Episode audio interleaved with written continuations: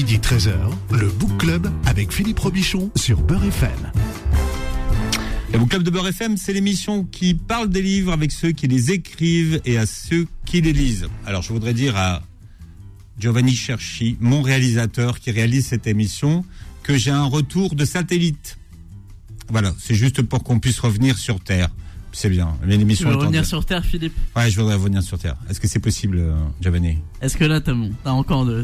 Ah, mais c'est en bien ce petit décalage, ce qui prouve qu'on est. euh, ouais, mais j'ai toujours ce. Bon, le principal, on va continuer, on va essayer de régler ça en cours d'émission.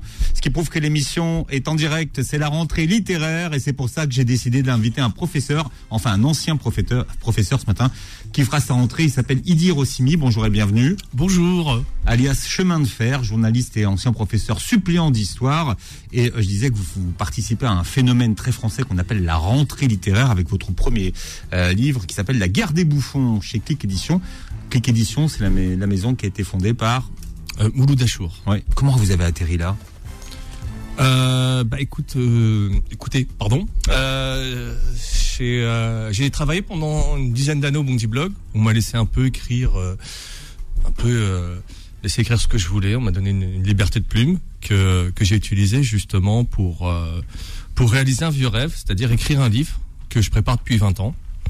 J'a- J'avais commencé à écrire l'ébauche de ce livre il y a 20 ans à la sortie du lycée. Je me suis dit qu'il y avait des choses à raconter. Et ça m'a mis 20 ans pour euh, pour le mettre en place. Et euh, un jour, Mouloud m'a contacté. euh, il, est- il, a Non, mais attendez, Mouloud Achour, il, il vous contacte pas comme ça s'il sait pas que vous existez. Et il m'a lu sur le Bondi Blog. D'accord. Parce que c'est vrai qu'il y avait des bribes déjà de Oui. cette histoire sur le Bondi Globe. Exactement. oui. Vous avez déjà commencé à raconter notamment la, la cantine des ports. Euh, la table des La table des ports, à oui. la cantine. Exactement. oui. Ouais.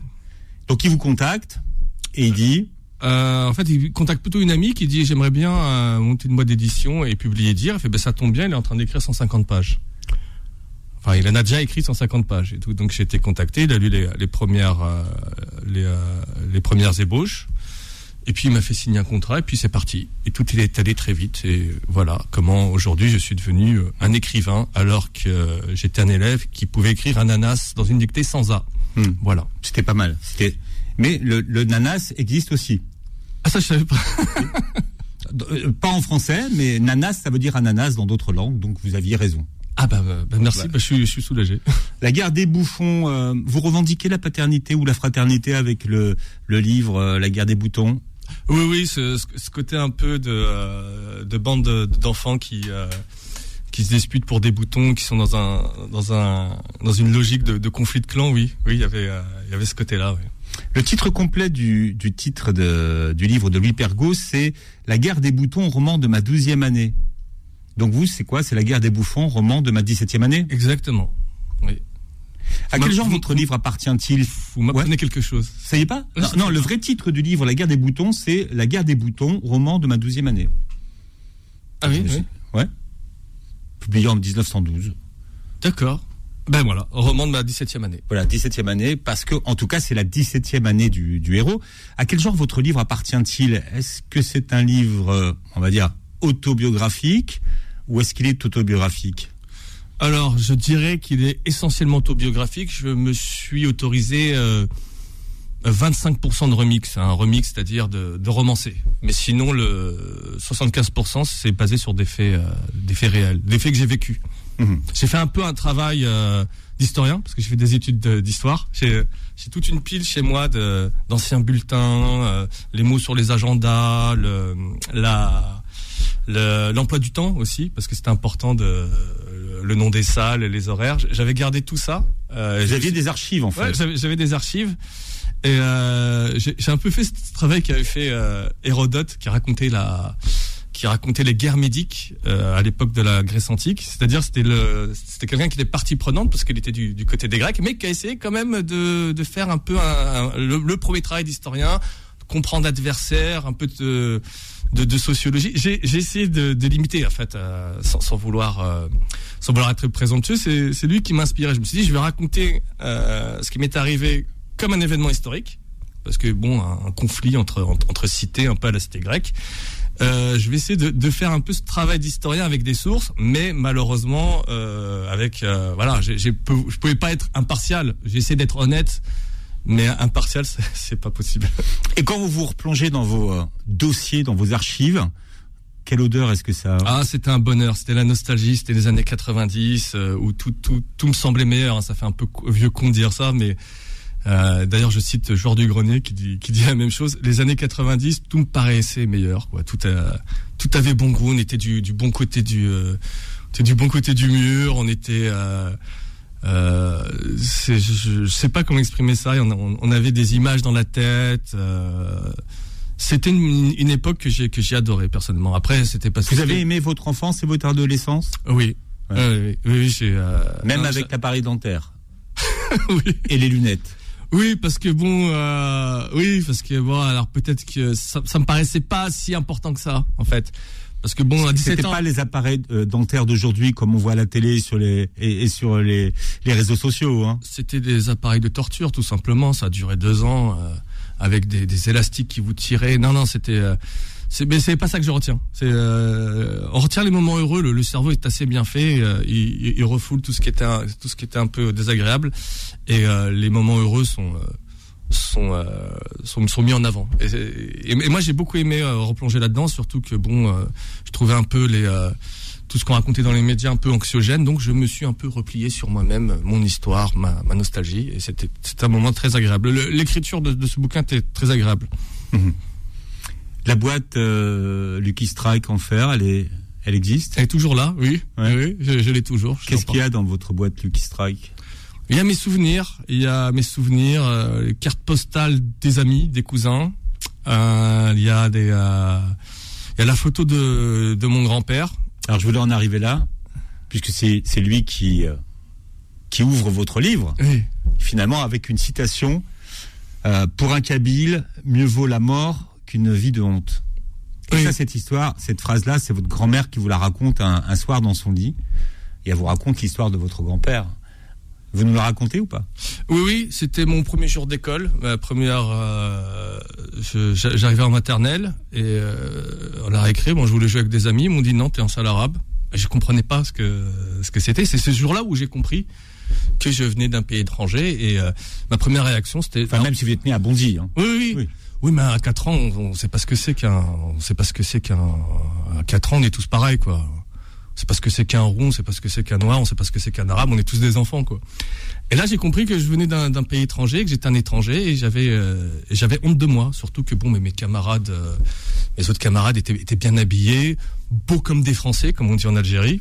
Et là, je me suis senti tout de suite complexé. J'ai eu une, une honte de moi qui commençait à, à, à- à se créer dans, dans mon petit cœur euh, d'ourson brun.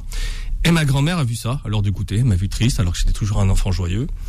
Elle a tout de suite compris, enfin en tout cas c'est, comme ça dans mon souvenir, et puis elle m'a rejoint dans mon lit d'enfant, elle m'a raconté cette histoire de, de mon grand-père qui euh, qui, qui a préféré, euh, qui a été prisonnier pendant la guerre d'Algérie, qui a préféré mourir euh, sous la torture que trahir ses compagnons d'armes et, et sa cause. Et euh, du coup, d'une minute à l'autre, je suis passé de la honte de moi à, à la fierté, la fierté de, de ce Mm. qu'a fait mon grand-père. Et puis euh, depuis ce jour, plus jamais le racisme ne m'atteint. Ça m'a, ça me passe au-dessus. Je, je connais ma, c'est à ce moment-là où je connaissais un peu, bon bah la, pas ma valeur, mais bon, je, je- j'avais certainement pas avoir honte de, de mes origines. Bien Mm. au contraire.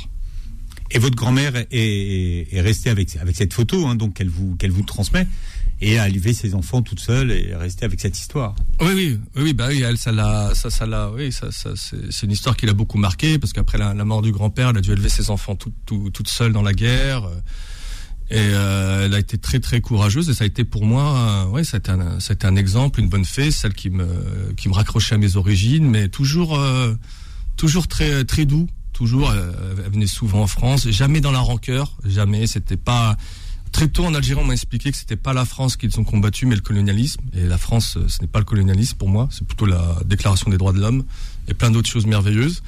Et euh, je trouve- je- elle a beaucoup participé à mon éducation, à celle de, de mon frère et de mes sœurs, et, et pour ça, je suis très reconnaissante. Vous avez toujours eu des liens avec euh, l'Algérie. euh, quand vous étiez petit, c'était 70 jours au bled, même pendant les- la décennie noire. Ouais. Qu'est-ce qui, vous disait votre, votre père pendant cette décennie? Où beaucoup de gens ne faisaient plus le voyage hein, pendant, pendant quelques années. Alors déjà oui, on partait c'est 70 jours parce qu'on partait quelques jours avant juin, avant la quelques jours avant la rentrée, euh, grâce à la à la bienveillance des professeurs qui euh, qui nous laissaient partir avant parce que le billet était moins cher, parce que les prix explosent euh, l'été. Et on est arrivé un petit peu après ou juste à la rentrée pour bah, pareil pour le même parce que sinon les avec quatre gamins un trabalé de l'autre côté de la, la Méditerranée ça coûtait trop cher, donc on passait 70 jours par an en Algérie, y compris pendant la, la décennie noire. Alors les, premières années euh, avant la décennie noire, les années 90, où l'Algérie s'ouvrait euh, au multipartisme, tout ça, c'était euh, c'était une, euphorie.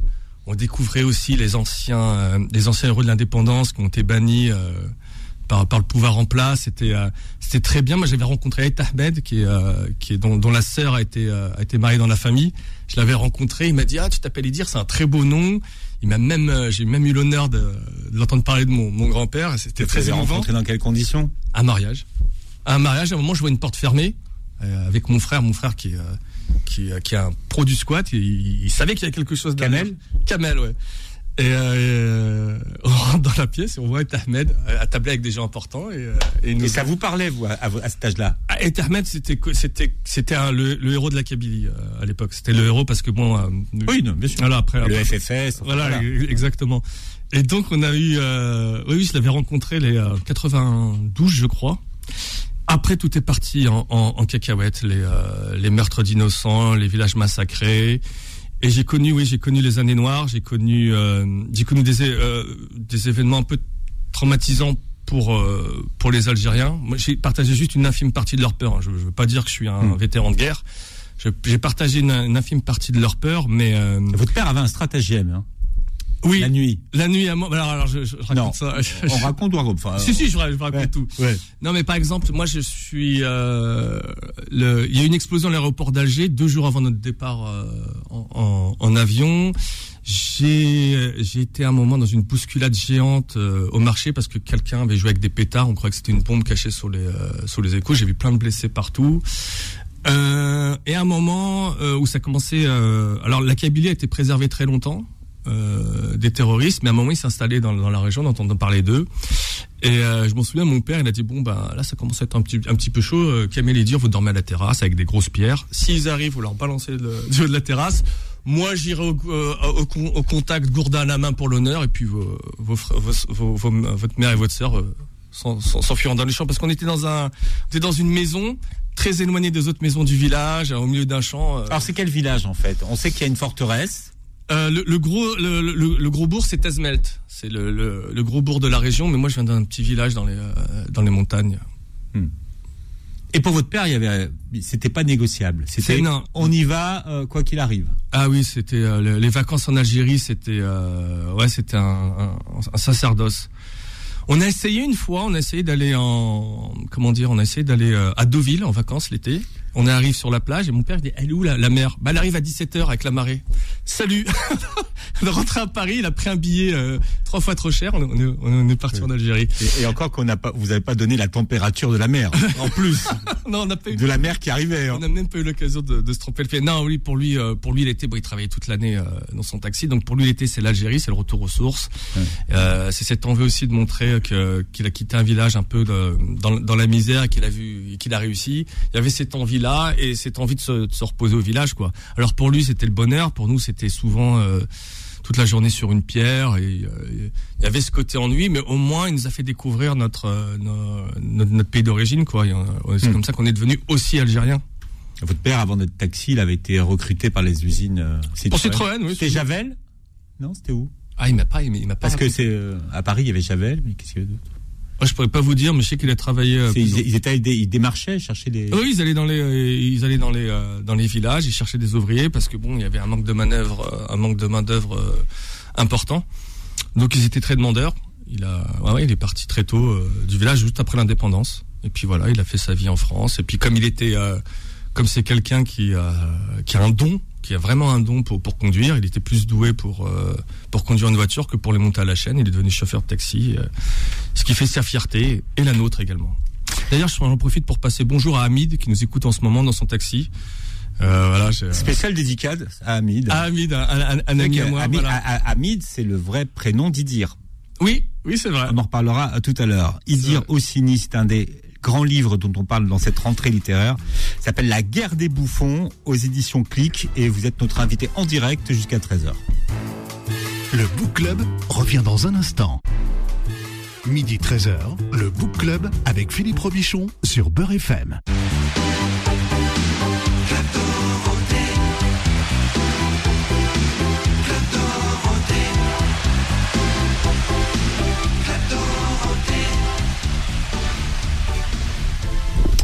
Voilà, c'est un anniversaire puisqu'il y a 25 ans, quasiment jour pour jour, le 30 août euh, 1997, s'arrêtait le club Dorothée. Oui. 25 ans. Ouais. Ah ouais, j'étais en Algérie en plus, je m'en souviens. Ah oui? Ouais, ouais. Et c'était triste? C'était. Alors non, on se, se rendait pas compte à Parce l'époque. que vous dites qu'il y a deux personnes dans votre vie qui vous ont bercé. Il y a votre grand-mère et Dorothée. Oui, Alors, je sais pas comment Dorothée doit le prendre. non, non, elle doit très bien le prendre. Elle a, elle a, elle a su, un, un- ouais, euh, elle a su introduire dans mon imaginaire des, euh, des héros vraiment euh, formidables qui, qui m'ont vraiment inspiré. et, non, non, elle peut, elle peut vraiment être fière de, de ce qu'elle a fait. Elle, elle a marqué toute une génération et, et plutôt positivement, malgré toutes les critiques qu'elle avait reçues à l'époque. On voit qu'avec le temps, c'est, le temps lui donne raison. Mais c'est vrai que quand ça s'est arrêté, Club Dorothée, nous, on venait. euh, c'était un acquis pour nous, le Club Dorothée. Et, Bon, vous, étiez, vous étiez très, très ado déjà. On avait 17 ans, ça Ouais. commençait, dans Ouais. notre tête, ça commençait, et que Dorothée et euh, Monsieur Azoulay me pardonnent, ça commençait à être un petit peu ringard pour nous. On était plus vers les séries adolescents, euh, Art Leclerc à vif, on était, euh, voilà, on voulait un peu quitter cette enfance, quoi. Hmm. Mais très très vite, c'est-à-dire le, le Club Dorothée s'est arrêté en août, en octobre-novembre, on commençait à faire la liste de tous les dessins animés qu'on a connus, les moments, et la nostalgie est très très vite revenue. Et euh, personnellement, et mes camarades de- du lycée, dont, euh, dont Zen et Karim, que je salue, on a, on a, on commençait déjà à parler de, de la bonne époque des mangas, la bonne époque des dessins animés. euh, euh, et vraiment, oui, oui, c'est, je veux dire, euh, on trouvait ringard quand ça s'est fini, mais on a très vite regretté ce qu'on, ce qu'on a dit. Ringard, ça veut, ça veut rien dire. Ça, c'est. Oui, non, ça veut rien dire, ringard. On, on est toujours ringard à un moment donné, puis après, le temps passe, Oui, la voilà, nostalgie, et après, après ringard, tu deviens culte. Eh, c'est, ben c'est voilà, Mais ça. euh, ce qui est marrant de voir toute une génération de rappeurs aujourd'hui, de, de Quadra, qui, qui parlent de cette époque de, de, de Club Dorothée. Bon, il y a seule euh, une série dont on ne peut pas parler, c'est Albator, Pourquoi? Pour des tas de raisons. euh, Alors nous, chez nous, on ne pouvait pas dire Albator. Ah, voilà, c'est pour ça que je dis ça. Bon, bref. Alors, à la maison, quand on disait Albator, c'était que mes parents pensaient qu'on s'insultait, qu'on se disait Albatar. Et donc, du coup, dès qu'on disait Albator, c'était une gifle. Voilà, Voilà. va dans ta chambre. Oui, mais avec ta gifle. Vous avez grandi à une époque alors où il y avait qu'une télévision par euh, ça paraît fou aujourd'hui mais où il y avait qu'une télévision par foyer, une télécommande parce que donc c'est celui qui tenait la télécommande qui décidait de ce qu'on regardait, où il y avait encore des cabines téléphoniques avec des cartes pour téléphoner, il n'y avait pas de téléphone portable, il n'y avait pas internet, vous avez grandi dans cette ambiance-là. Oui, Vous avez été fait. jeune, Non, mais c'est important de, de le rappeler. Oui, ça oui. paraît fou. Oui, j'ai- voulu, euh, j'ai voulu mettre ces marqueurs euh, d'une époque dans mon livre parce que c'est vrai qu'on n'imagine pas. euh, quand on voulait voir quelqu'un, fallait sonner chez lui, fallait avoir être en interaction avec ses parents, il fallait qu'il soit là. euh, Il y avait ce doute. euh, on n'avait pas cette facilité avec les, les portables et tout ça. Et puis, euh, comme on le voit maintenant, ou quand on voit un message, si t'as pas de réponse, c'est la fin du monde. Tu les embrouilles secrets, non? Non, non. Avant, on a- on on n'avait pas tout ça. On avait euh, les, Et les si, une fille, et si une fille téléphonait à la maison, alors là c'était Ah oui, bah, chez moi, c'était. ah ouais, c'est- c'était un tabou. C'était un tabou que- qu'on a heureusement euh, euh, brisé. Parce qu'après, une fois, une fois que c'est fait, euh, bon, bah, après, euh, ah, les parents se rendent compte qu'il n'y a, a rien de méchant. Mais la première fois qu'une fille m'appelait à la maison, ça a été euh, les youyou, la fête, euh, le jus d'orange. euh. c'était c'était un événement. C'était un événement la première fois qu'une fille m'a appelé à la maison. Et ça s'appelait comment? S'appelait Marine. Ah ouais, c'est pas comme dans le livre. non, c'est pas comme dans le livre, j'ai changé le nom. Ouais, valait mieux. Ouais, ouais. Bon, La guerre des bouffons, euh, chez Click Édition vient de sortir. Les bouffons, alors ce sont euh, ceux de la zone pavillonnaire de Bondy Sud. Alors vous, vous êtes euh, né à Bondy.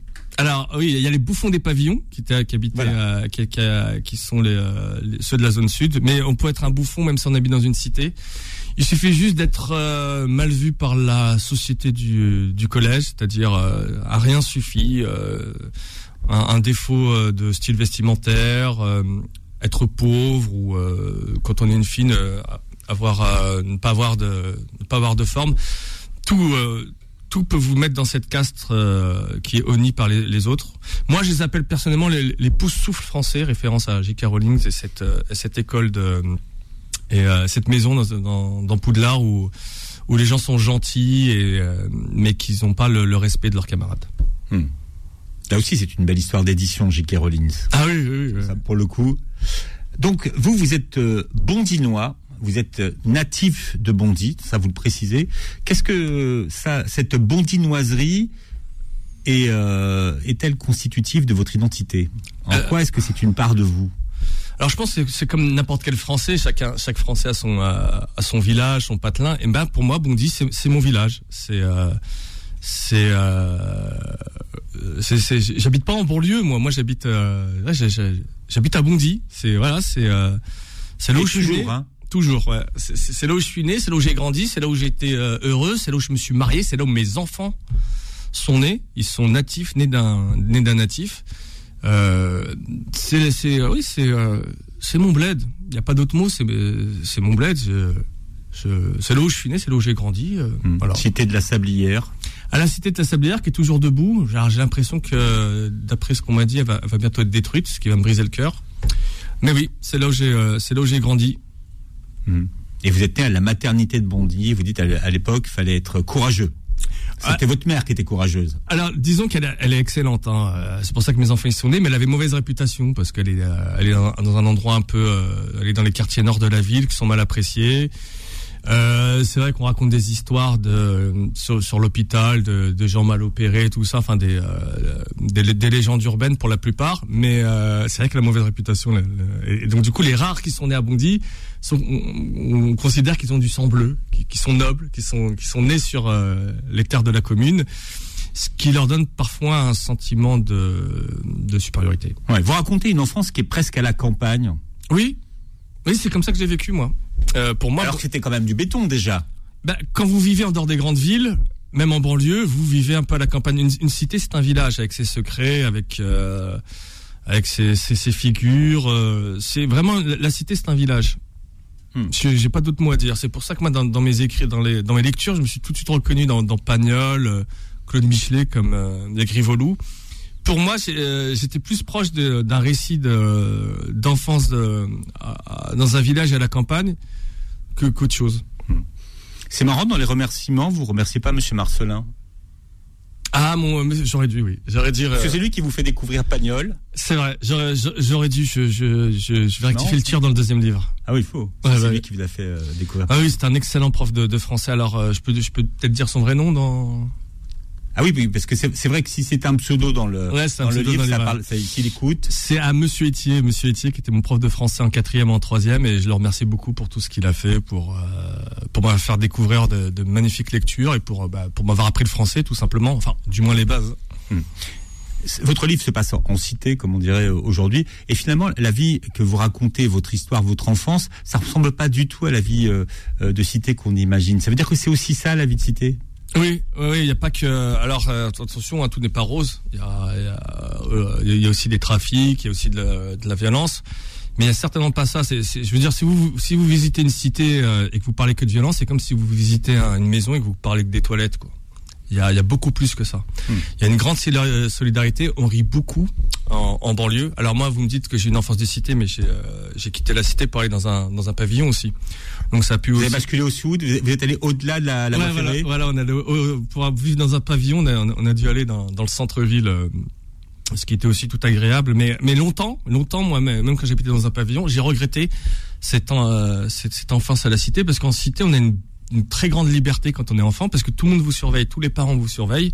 Vous êtes l'enfant de tout le monde. On vous laisse pas faire une, une, une bêtise. Et, euh, et et j'ai aimé ce moment. Moi, à 4-5 ans, je sortais dehors, quoi. J'étais enfin dehors au bac à sable. Mais il y avait cette liberté, il y avait cette solidarité. Et euh, c'est là on a découvert. euh, Moi, j'ai découvert la, la paella. Avec nos voisins espagnols, ils nous ont ramenés en Espagne. La première fois qu'on qu'on va, je crois que c'est la seule fois où on allait en vacances d'été euh, en dehors de l'Algérie. On était allé en Espagne, on avait adoré. euh, je crois que c'était quelques années après Franco. euh, on voyait l'Espagne euh, Oui, renaître qui, quelque qui, part. qui libérait, en fait. Ouais, voilà, ouais, c'était magnifique. Non, j'ai euh, j'ai aimé tout chaque jour de, de mon enfance à, à la Sablière. Et, euh, Et je vous vous remercie. fréquentiez, vous alliez les, les, les uns chez les autres Oui. Que- Oui, on, son- on sonnait chez les gens. euh, t'as pas une orange ou t'as pas un, un- un verre Ouais. d'eau ou t'as pas. Et euh, par exemple, on avait un jeu électronique euh, que tout le monde faisait tourner. Euh, la majorité des, des enfants de la cité étaient, euh, étaient d'origine marocaine. Ils étaient, ils étaient généreux. C'était les primo arrivants dans la cité, c'est ça Voilà, le exactement. Ouais, oui, parce que c'était une- cité euh, de cheminots SNCF et donc il y avait beaucoup de. À l'époque, il y avait beaucoup de cheminots SNCF. euh, D'origine marocaine. Ouais. mais il n'y avait pas que, il y avait d'autres. Et franchement, c'était euh, c'était magnifique. C'était vraiment ma- magnifique. En plus, bon, cette cité, elle était côté, elle était collée au beau quartier de Bondy. Donc en plus, on avait à l'école cette diversité sociale. On avait accès à un autre univers, à, à des gens d'un autre milieu. Et ça se passait globalement bien. Bon, à part euh, le sale arabe qu'on m'a dit en, en maternelle, mais euh, c'était pas vraiment représentatif de, de tout ce qu'a Mm. été euh, mon enfance parce qu'après bon après l'année d'après euh, cette première année en maternelle il y a eu SOS racisme Qui est arrivé, oui. voilà, on, ouais. on se sentait protégé à ce niveau-là, on se sentait protégé par les euh, les années Mitterrand. Malgré bon, euh, il y avait toujours ce côté crise et, et chômage qui nous angoissait déjà quand on était petits, mais pour le reste, c'était euh, c'était des, euh, des très belles années. Vous vous êtes senti protégé par les années Mitterrand Ouais. jusqu'au bout? Jusqu'au bout, alors, j'ai pas souvenir, mais j'avais vraiment cette impression que oui, on n'avait pas le droit d'être raciste, injuste. Attention, c'est mes yeux d'enfant. Non, non, c'est ça. Oui, mais Ouais. c'est- c'est pour ça que je vous pose la question. Parce que beaucoup après se sont dit finalement on a été euh, abusé par les années Mitterrand. Oui, euh, je, je comprends On- ce que on ce a- que ce que vous voulez On dire. a oui. été cocufié par les par les années Mitterrand. Oui, alors ça, à mon avis, c'était plutôt euh, dans le monde des adultes ou euh, Ouais. sur un sur un jeu politique ou euh, je donc j'ai pas les j'ai pas les tenants les aboutissants. Mais quand on était enfant, non, ça ça on- ça nous parlait. Il y avait pas de on pouvait pas, je veux dire, le, le grand méchant loup, c'était euh, c'était Jean-Marie Le Pen, quoi. Alors qu'aujourd'hui, c'est plutôt le le grand-père raciste dont certaines personnes sont voilà sont plutôt indulgents, quoi. Mais euh, c'était euh, c'était une époque où on se sentait protégé. Alors votre mère c'était le ministre des Finances à la maison. C'est pour ça que vous avez pu acheter le pavillon. C'était le premier ministre également. Euh, la, la mère gouvernait, le, le père régnait, mais c'est la mère qui, qui gouvernait. Un peu c'est grâce à elle que vous avez pu acheter le pavillon finalement. Oui, euh, et au travail, euh, L'économal. euh, euh, travail acharné du, du père, euh, aux économies de la mère, euh, qui a aussi euh, qui s'est très mis vite à travailler en étant assistante maternelle. Voilà, qui euh, qui faisait ça vraiment. euh, elle, elle était vraiment dans les règles avec, avec les enfants des autres. Avec nous, elle se lâchait un peu plus. c'est- C'est-à-dire que, que- alors aujourd'hui on appellerait le 119. Hein. Euh, bah si, aujourd'hui on appellerait le 119. Oui, bah alors, euh, oui, ce que ce que je raconte, les punitions que je raconte dans, dans alors, euh, Par exemple, la bouche à la harissa. ouais, bah quand on ment, euh, ouais, on nous mettait de la, de la harissa dans la bouche. Mais après, c'est une question de perception. Je me suis, je, on se considérait pas comme des, des enfants battus. Un, un enfant battu, euh, un enfant battu, c'est quelqu'un, bon, bah voilà, qui, qui porte ça sur sur lui, qui a les épaules courbées. Donc la bouche à la harissa, les coups de ceinture, les coups de claquette, les Ouais. claques. Mais la plupart étaient mérités. Alors, faut, faut voir, euh, faut voir quel, quel argument était mon frère. Et en plus, il m'engrainait dans ses conneries. C'était, c'était soit ça, soit on, soit on, détruisait le monde autour de nous. On était obligé d'être tenus. Et sans compter que qui viennent, bon, ils, ont grandi en Algérie où, où, où la pédagogie en, en- en- infantile dans les années 60, c'est- c'était de la, la science-fiction, quoi. Donc ils ont fait, euh, je, je ne leur en veux pas du tout. Ils ont fait ce qu'ils ont pu avec euh, avec ce qu'ils avaient. Je, je leur suis même très reconnaissant. Euh, non, je me suis pas jamais considéré comme un enfant malheureux. C'est pour ça que je dis, j'ai toujours que quand on regarde une époque avec les lunettes Oui. d'aujourd'hui, effectivement, ça, ça peut, ça peut, ça peut choquer. Oui, oui, je comprends, je comprends tout à fait. Moi, par exemple, j'ai des enfants, j'ai j'aurais jamais mis une gifle, quoi. Euh, et je le ferai jamais, j'espère. Mais euh, ouais, il y a eu ça, mais ça m'a pas. Sauf la dernière, il y avait, euh, il y avait- il y avait un théorème qui disait ou une théorie qui disait que la dernière ne devait, devait être épargnée. Eh ben, ils ont appris de leurs erreurs. Donc le, le, le petit dernier de la famille, on le touche jamais, on le gifle jamais, on l'engueule jamais. Il fait tout ce qu'il veut. Euh, Quand il sort le matin, il y a son nom qui est écrit dans les nuages. Euh, C'est merveilleux d'être le dernier dans une famille algérienne. Idi Rossimi est notre euh, notre invité aujourd'hui pour parler de la guerre des bouffons. C'est son premier roman qui paraît aux éditions Click, premier roman, et on en parle jusqu'à 13h. Le Book Club revient dans un instant. Midi 13h, le Book Club avec Philippe Robichon sur Beurre FM.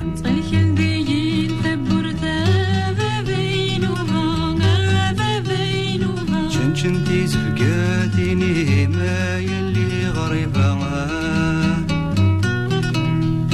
وقدغ الوحش الغابة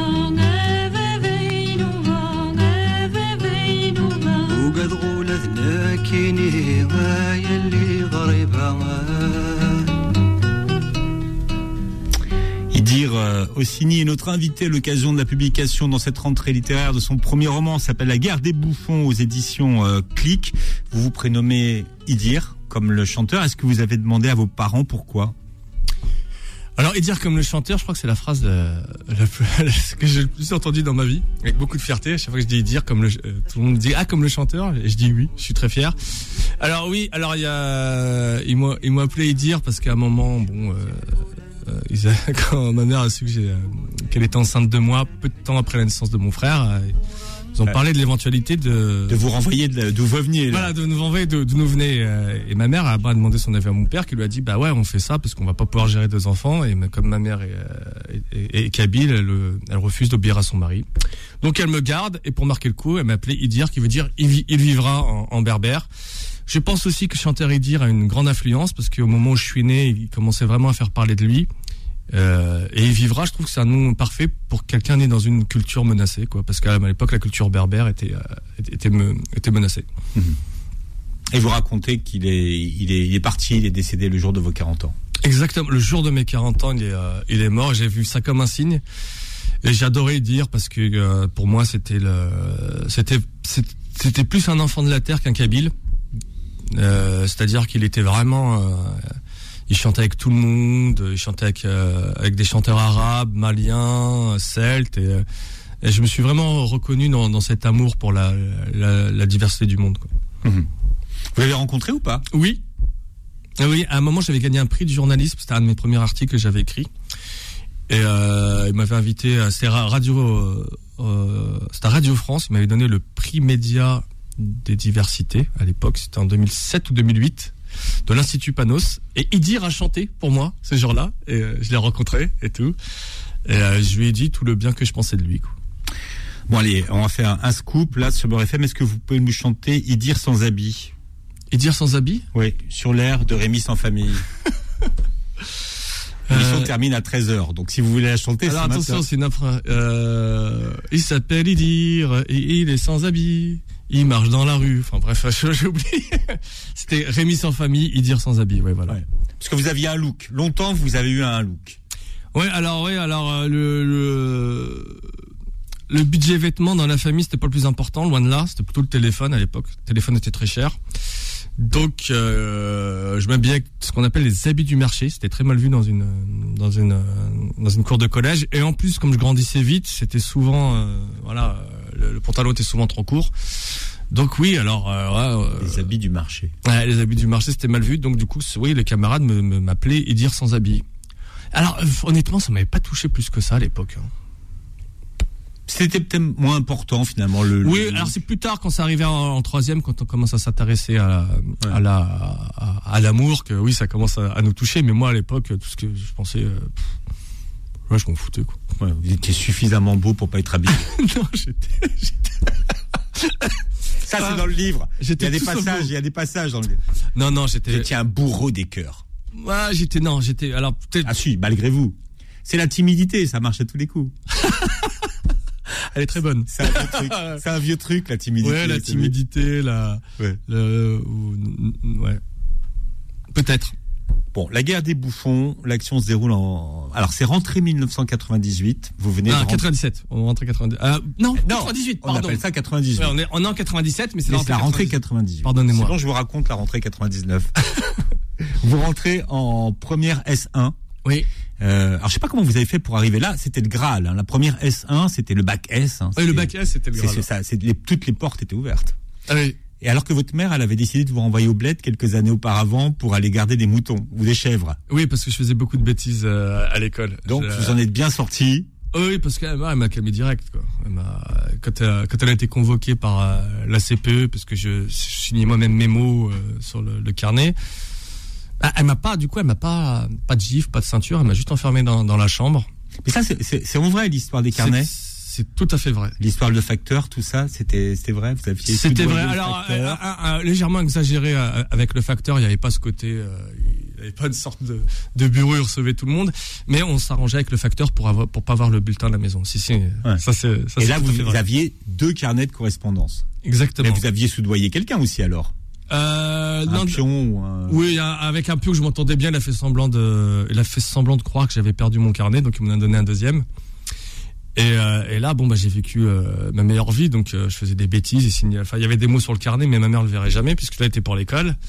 Sauf que la, la CPE était, était beaucoup plus maligne que moi. Elle avait senti qu'il y avait un problème parce que bon, la mère est toujours sur sur le dos de ses enfants au ni- niveau école, donc elle a appelé à la maison. Elle est venue dans la cour de récré, elle m'a confondu. Je suis rentré à la Quand vous maison. dites elle vous a confondu, c'est que ben, elle m'a dit alors, tu signes tes mots toi-même, t'es orphelin? Bah, tu vas voir à la maison. Je suis arrivé. Elle m'a enfermé une semaine. J'avais le droit de sortir que deux fois pour faire euh, pour faire pipi et caca. Et puis à un moment, Monsieur euh, Marcelin, Monsieur Etier a appelé à la maison. Il a dit qu'est-ce qu'il vient dire et tout. Et elle a dit bah c'est fini pour lui la France. Il va il va aller au bled. J'ai pas envie qu'il foute la merde à l'école. Qui qui gâche sa vie? Ça me dérange pas, mais qui gâche la vie des autres élèves, ça me ça ça me dérange. Donc il va il va, il va aller faire le con euh, avec les moutons, euh, un bâton et peut-être dans deux ou trois ans euh, la cousine forgeron comme épouse. Enfin bref, et donc quand, il, quand les, euh, c'était sérieux. Ouais, c'était- la menace là. et quand les- la, la CPE et le principal ont su ça, ils ont, ils ont réussi à la convaincre qu'il fallait me donner une deuxième chance et surtout que c'était pas légal parce que j'avais pas encore 16 ans et jusqu'à 16 ans je devais être scolarisé. Donc c'est c'est quelques mois qui m'ont qui m'ont poussé à- avec cette grosse bêtise jusqu'à mes 16 ans m'ont permis de la calmer. Donc j'ai rectifié le tir, je suis, je suis redevenu un bon élève et, euh, et ma crise d'adolescence c'est- c'est terminé. Une crise d'adolescence qui a dû durer deux, deux mois et demi. Et donc là, vous arrivez en première S, en première S. Et là, finalement, le, le statut des premières S, c'est- plutôt mal vu hein, dans le Oui, dans, oui. dans- dans votre nouveau lycée. Alors euh, j'en ai parlé avec d'autres collègues. Alors ça dépend des, des régions ou des, euh, des régions de France, mais dans certains coins, euh, être euh, en première S, c'est bien vu. Es, quelqu'un d'intelligent. C'est l'élite. euh, voilà, c'est l'élite. Non, un genre noir, non, t'étais le, t'étais le bouffon, t'étais l'intello et, et travailler bien à l'école, c'était mal vu. Donc oui, on nous, on nous jetait des marrons, on nous, on nous regardait de haut. Euh, euh, ouais, puis euh, on euh, dans la classe, il y avait euh, les amateurs de jeux de rôle, les gothiques aussi, qui, étaient- qui sont- Jacques qui arrivait. Ouais, ouais, qui, sont mal vus. Alors on sait pas pourquoi. Si on sait pourquoi, parce qu'ils sont pas dans l'air du vent, ils sont, ils sortent du troupeau. On était la classe, oui, des, euh, des mal aimés, des mal aimés, ouais. Ouais. Et là, vous décidez finalement de devenir un justicier. Oui, Une, euh, une sorte de justicier. oui, c'est mon imaginaire hein, qui parle. Le club Dorothée, voilà, les héros du club Dorothée. Euh, euh, cette inspiration aussi de, de, de ma grand-mère qui m'a toujours dit qu'on était qu'on était fort quand on est avec les faibles et faible quand on est avec les forts. Ce qui s'est avéré vrai l'année où j'ai voulu être populaire. je me suis trouvé très faible d'esprit. Et donc là, je me suis dit non, on va pas on va pas se laisser faire. Bon, je me suis pas battu. Euh, j'ai pas fait le, le- j'ai pas fait le général. Ça s'est fait petit à petit. J'ai commencé à j'ai commencé à lutter avec, des armes ba- basiques, l'humour, euh, les vannes, euh, mon don pour le renseignement que je tiens de mon frère. Et c'est avec ça qu'on a pu, euh, voilà, qu'on a pu euh, Alors, avec, avec- avec votre frère, vous avez quand même monté une succursale du, FBI, les, les, les, de la FBI. les forces berbères d'intervention. C'est un réseau d'espionnage euh, dans. Ah, les forces berbères d'intervention. À ce qui paraît, il y a la sécurité militaire et il y a les, il y a- Exact- il y a les forces berbères d'intervention. Elles ont un réseau Ah oui, d'information. Là, partout dans la, c'était dans la- chez les dames de cantine, euh, même dans même dans le sein des seins, c'est-à-dire la, la salle des profs, où euh, on avait réussi à, à, à noyauter une, une contractuelle terrorisée pour sa première année dans le 9-3, donc on avait copié avec elle et nous donnait des informations, ce qui est toujours très utile dans, dans un lycée où, euh, où le bon mot et la vanne peut, peut faire la différence. Quoi. Vous avez mis 20 ans à écrire ce, ce premier roman.